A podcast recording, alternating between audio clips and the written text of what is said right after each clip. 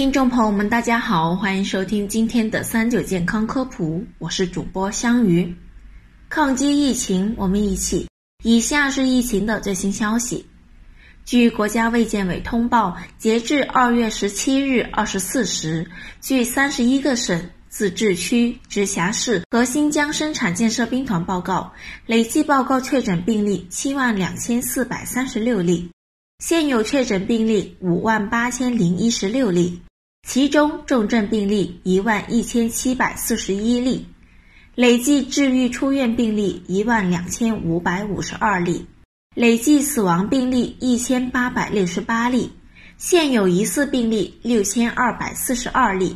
累计追踪到密切接触者五十六万零九百零一人，尚在医学观察的密切接触者十四万一千五百五十二人。累计收到港澳台地区通报确诊病例九十二例，香港特别行政区六十例，出院两例，死亡一例；澳门特别行政区十例，出院五例；台湾地区二十二例，出院两例，死亡一例。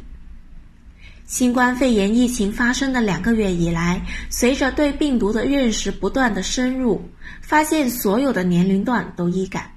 而六十五岁以上或合并有高血压、糖尿病、心脏病等基础病病史的人，感染几率更大，且容易迅速发展为危重病例。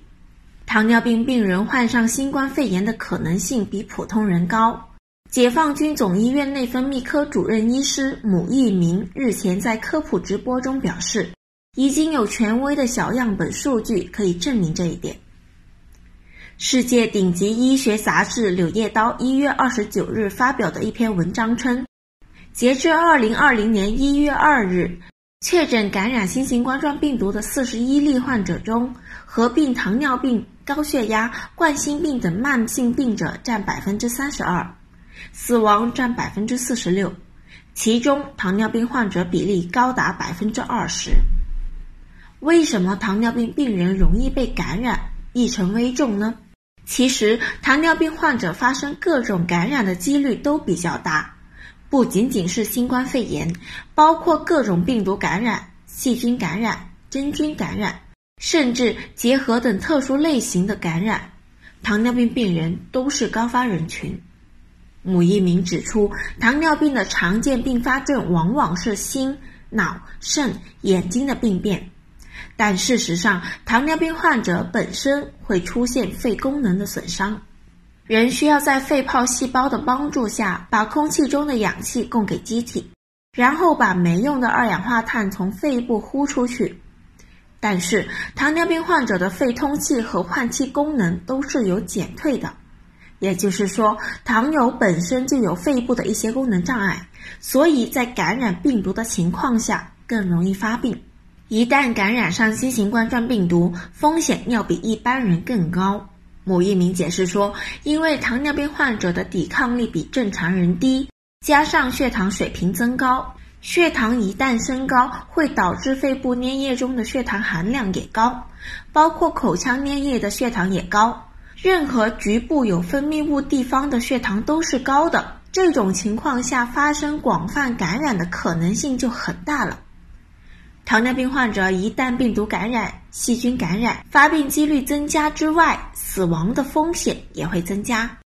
这就是为什么糖尿病病人感染新冠病毒的几率比普通人更高的原因。